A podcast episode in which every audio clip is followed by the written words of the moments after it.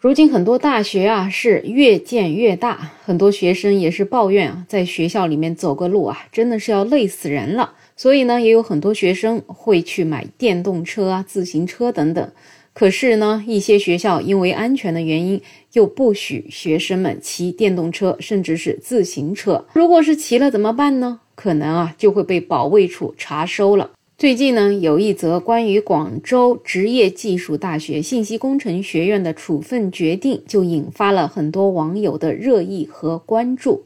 这份处分文件称呢，有一名学生私自进入了学校八号宿舍楼附近的电动车保管处，并且拿走了自己被保卫处查收的违规电动车。就因为这样一个行为呢，被保卫处给他发了这样一份严重警告处分的通知。原因非常简单，涉嫌偷盗电动车。对于这样一份通知啊，显然是引来了很多质疑的声音。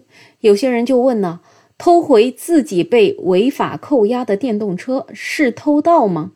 那么也有人分析，这个显然不应该算偷，最多就是他私自取回，不能算违法，最多只能算违纪。对于这样一件事儿呢，也有记者啊找到了这个学校的院办公室。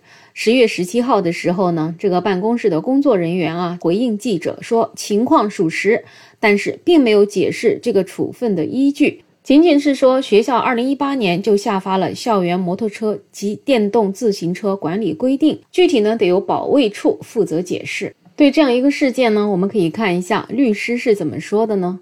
对此，重庆的一位律师聂伟昌他分析认为呢，盗窃罪从主观故意上来说是非法占有他人的财物。那么在这个案件当中，学生的电动车被学校保卫处查收。那么这个财物还属于他自己吗？律师分析呢，显然啊，这个查收只是让学生对电动车享有的所有权受到了限制，并不发生所有权转移的法律后果。也就是说，保卫处查收并不能够具有对电动车的所有权。换句话呢，也就是说，保卫处查收了学生的电动车。但学生在保卫处查收电动车期间，对电动车并不丧失所有权，所以学生也绝对不会认为被查收的电动车就是保卫处的财物。学生没有窃取他人财物的主观故意，所以不构成盗窃罪。所以怎么讲呢？感觉这一份处分的公告啊，看起来有一点法盲的味道了。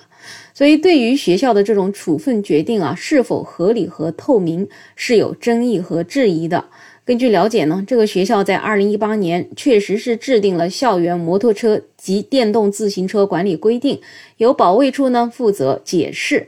但是在这个规定里面，并没有明确规定学生私自取回被查收的电动车是否属于违纪或者违法行为。所以呢，可能也就是这种模糊性，最终导致了学生有这样的一个行为。总之，这样一个事情呢，从校园安全的角度来讲啊，可能学生确实是违规骑了电动车，但是保卫处是否有权利就直接把学生的财物临时占有？我觉得这个还真的是一件值得商榷的事情。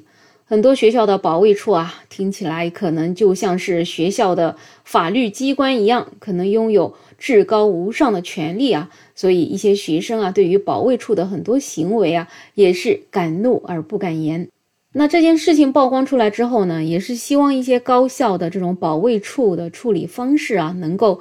更有温度一些。学生说实话还在一个成长的过程里面，学校处理问题的一些方式方法啊，可能甚至会关系到一个学生未来的发展，甚至是学生未来的一个人生价值观。好了，本期话题呢就聊这么多，欢迎在评论区留言，也欢迎订阅、点赞、收藏我的专辑。没有想法，我是梅乐，我们下期再见。